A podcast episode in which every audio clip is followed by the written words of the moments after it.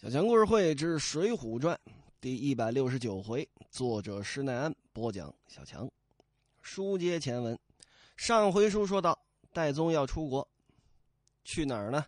去大辽国的冀州府，就是今天的蓟县，在天津跟北京之间，哎，这么一个地方。去那儿找谁？找入云龙公孙胜。公孙胜就是辽国人，说啊，我回趟家。啊，看看母亲，看看师傅，三五个月我就回来。结果过了三个多月了，怎么还不回来呢？派戴宗去找一找。路上啊，认识这么一个人，谁呢？也是一位江湖上的好汉，叫锦豹子杨林。这杨林就跟戴宗一块走，当个向导，说你没去过，你是江西人是吧？您没去过这辽国啊，没去过辽国的南京。辽国的南京就是今天的北京市。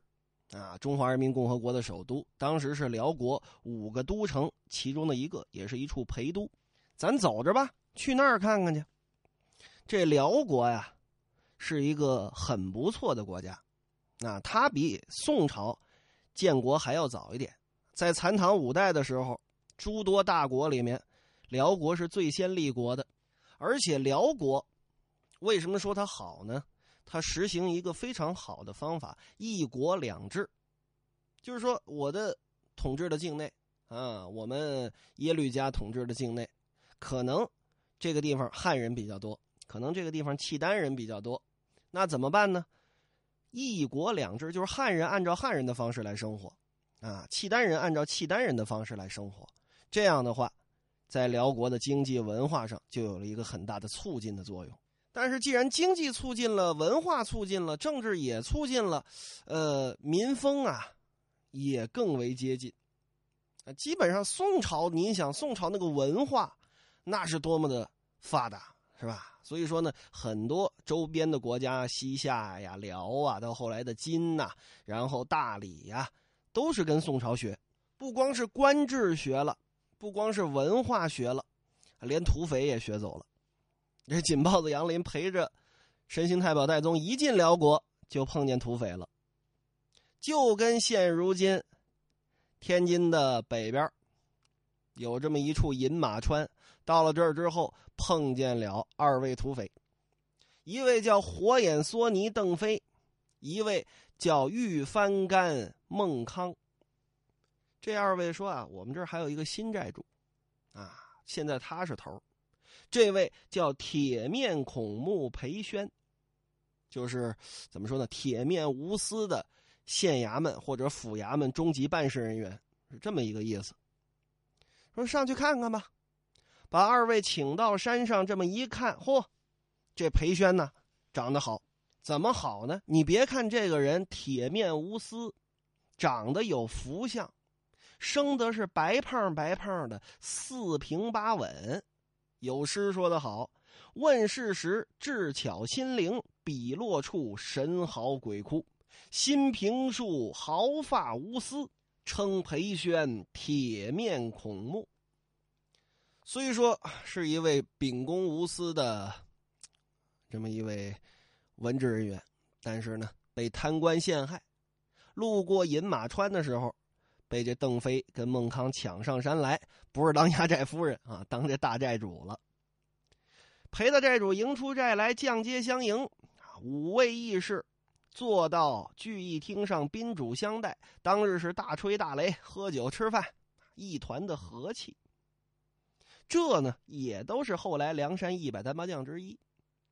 时节到来，天性自然意聚相逢。酒席宴前。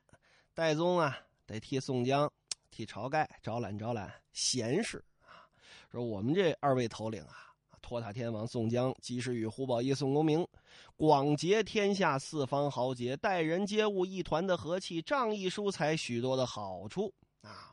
底下的三四十位头领同心协力，八百里梁山泊如此的雄壮，中间的碗子城了儿洼，四下里都是茫茫的烟水，更有许多的军马，何愁那官兵到来？当当当当当当，小关口，说我们梁山这么好，那么好，意思过来吧。铁面孔目裴宣一听啊，哦，哈哈哈哈小弟的寨中也有三百多号人马。要说金银财宝都装起来，小推车也能装个十多辆。粮食、草料自不必说，呃，倘若仁兄不嫌微贱，引荐于梁山入伙，我们愿意带着这些东西一块儿去，全做引荐之资，您看如何？哎呦，戴宗一听，我一开始听啊，说这个我们这儿怎么怎么有钱，还以为你不去呢。感情把这些东西都带去，那太好了。啊，梁山上有了你们三位，那是锦上添花。那这么着吧，你们先收拾行李，等我戴宗跟这锦豹子杨林到了冀州，看到了公孙胜先生，啊，讨了口信是回来是不回来，我们往回走的时候，那时候一同扮作官军，是星夜前往。众人大喜，酒至半酣，去后山断金亭上，哎，看一看这饮马川的。一片北国风光，当夜无话，睡觉去了。说到这儿，小强得较个真儿啊。这戴宗说的这句话吧，可能是一个纰漏。怎么呢？这是哪儿？这是辽国啊！你从辽国往宋国走，你还要扮成官军，你要扮成哪国的官军呢？是扮成辽国的官军，还是扮成宋国的官军？好像都不大合适吧。啊，因为你得过国境线呢，三百多号人，穿着军队的衣服，啊，往边境线那一站，哪国的啊不得心惊肉跳啊？宋辽百年之好可没打仗啊！哎呀，不知道这施耐庵先生怎么想的啊？也可能是我学艺不到吧。不提这些，第二天，戴杨二人可就下了饮马川，饥餐可饮，小行夜宿。来到了冀州城外，找了个客店住了。杨林就说：“哥哥，我这么想，这公孙道爷是个出家之人，必在山野林间有这个小村子、小地方、隐蔽之处居住，不能在这冀州城里头住吧？”戴宗想了想，说的也对。二人呢，去城外啊，随便找个地方问吧。这儿问问那儿问问，说你认识入云龙吗？你认识公孙胜吗？都不认识。足足的找了这么一天，第二天早上起来，又到远近的村坊街市找人问，也没人认识。哎呀，这第三天，戴宗就说：“你看，这冀州周边可都找的差不多了，要不咱们上城里头找去？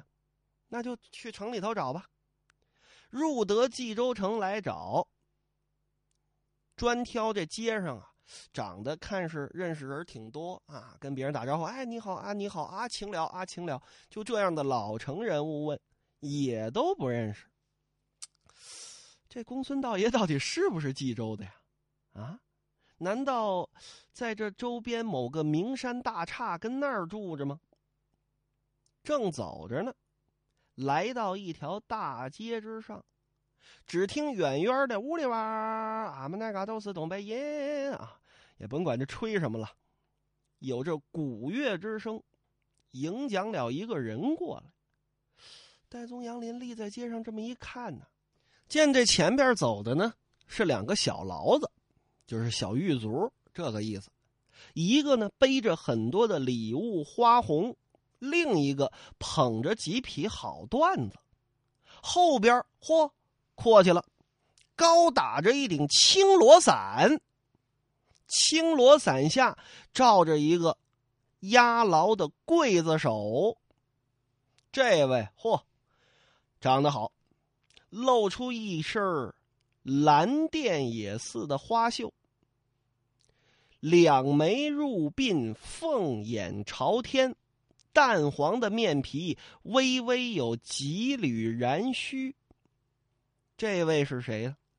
这位祖籍是河南人士，啊，不是辽国本地人，是由打宋国搬过去住的，姓杨名雄。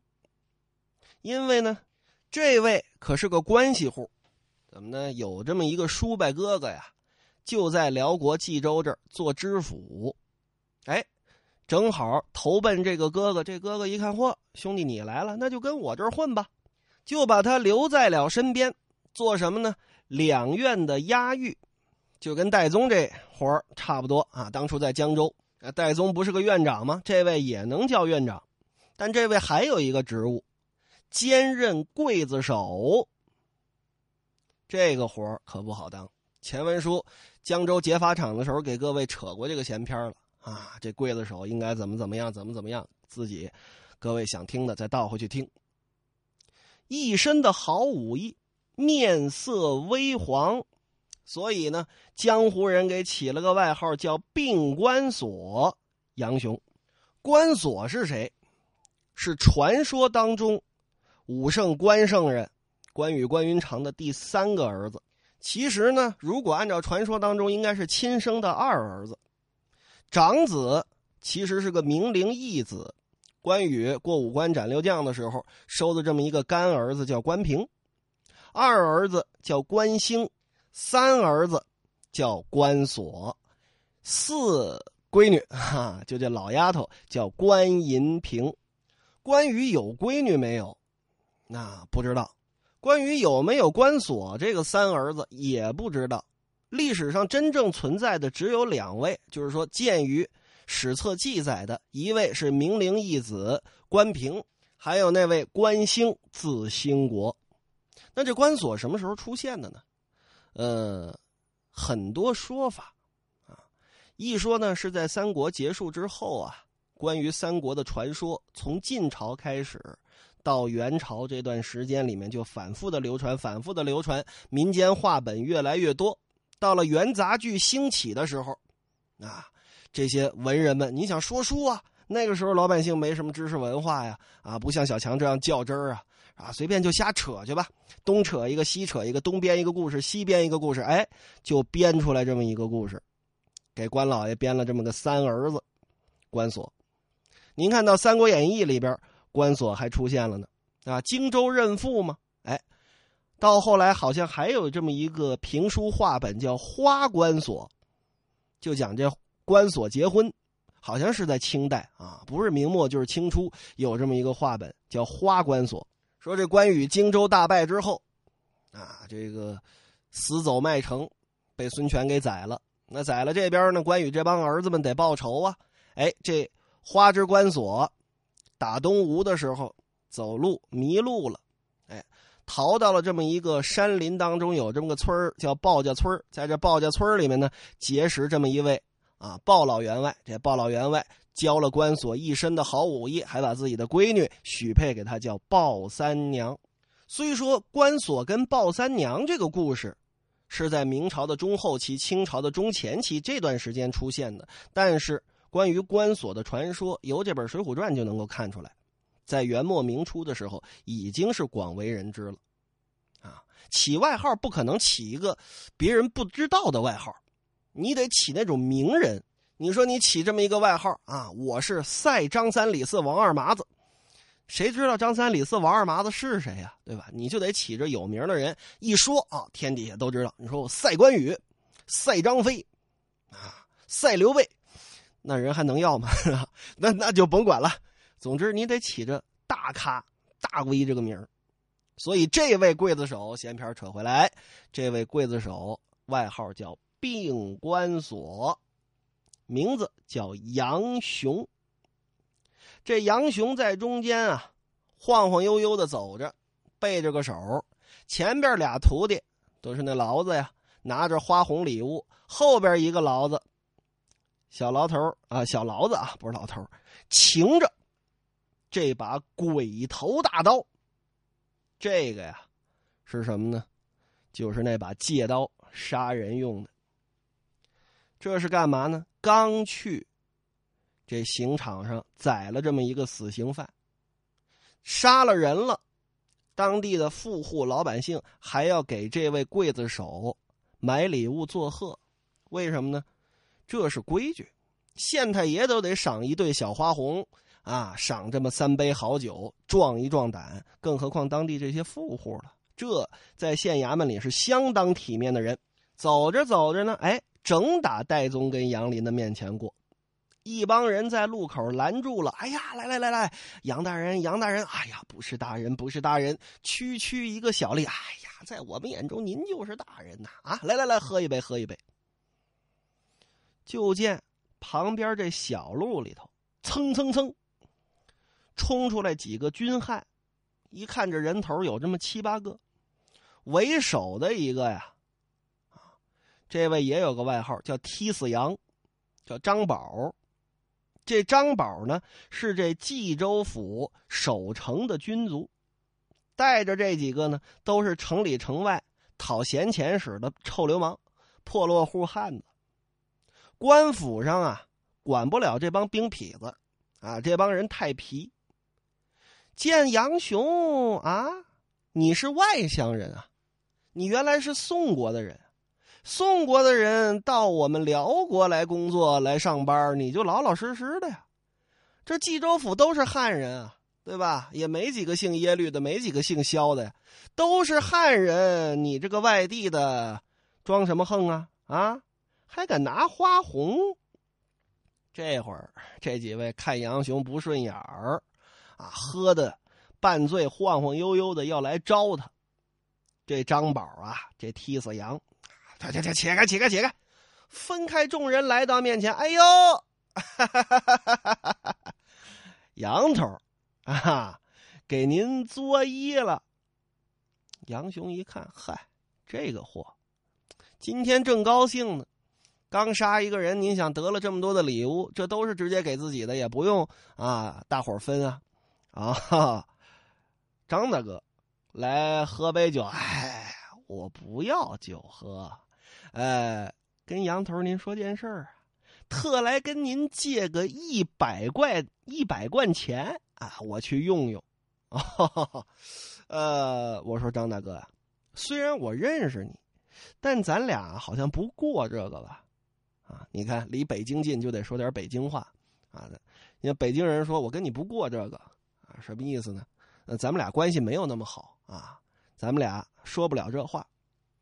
说咱们俩不是钱财之交啊，啊，你问我借钱借不着啊？嘿，我说姓杨的，你今天诈了老百姓这么多的钱财，凭什么不借我一点？这哪是诈呀？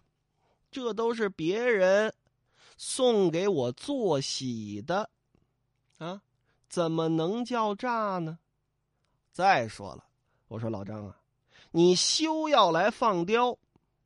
我是府衙的院长，外兼着刽子手，你是军卫有司的，啊，咱们俩这叫什么呢？铁路警察各管一段。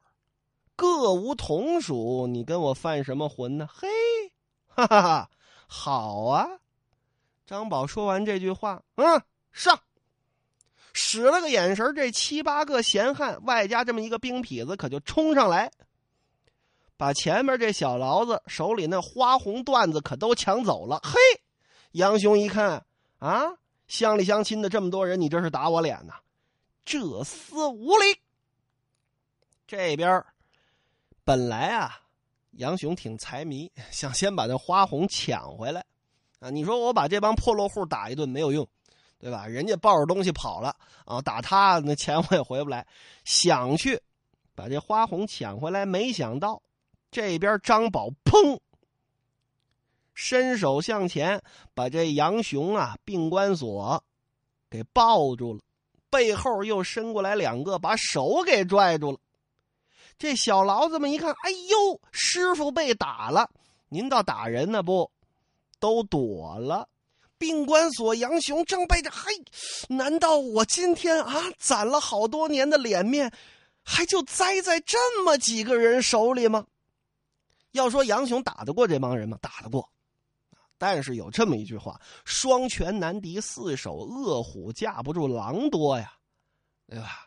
猛的，砰！后背一抱，啪！俩肩膀一架，啊！再有狠点一十字锁把你额头一锁，你整个人动不了，啊！除非你像那个九品芝麻官里那个豹子头，你会那个狮吼功，哇哦！把这帮人都震飞了，否则你天大的力气你还真摆弄不开，啊！这关节技就妙在这儿了。杨雄正跟这这这这可怎么办？就见有打这街上来了一条汉子，这汉子挑着一挑柴火，一根扁担前后挂着这么一点捡来的柴火。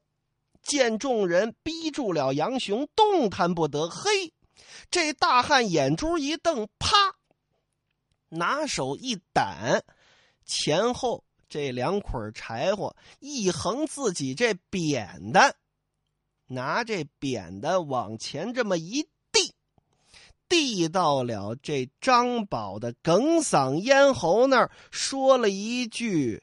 看清楚没有？这张宝一看，哎呦，我这看清楚了。那要么说这位怎么一条扁担就把对方给吓跑了？感情这位也是天罡好汉，这扁担里可有一条花枪啊！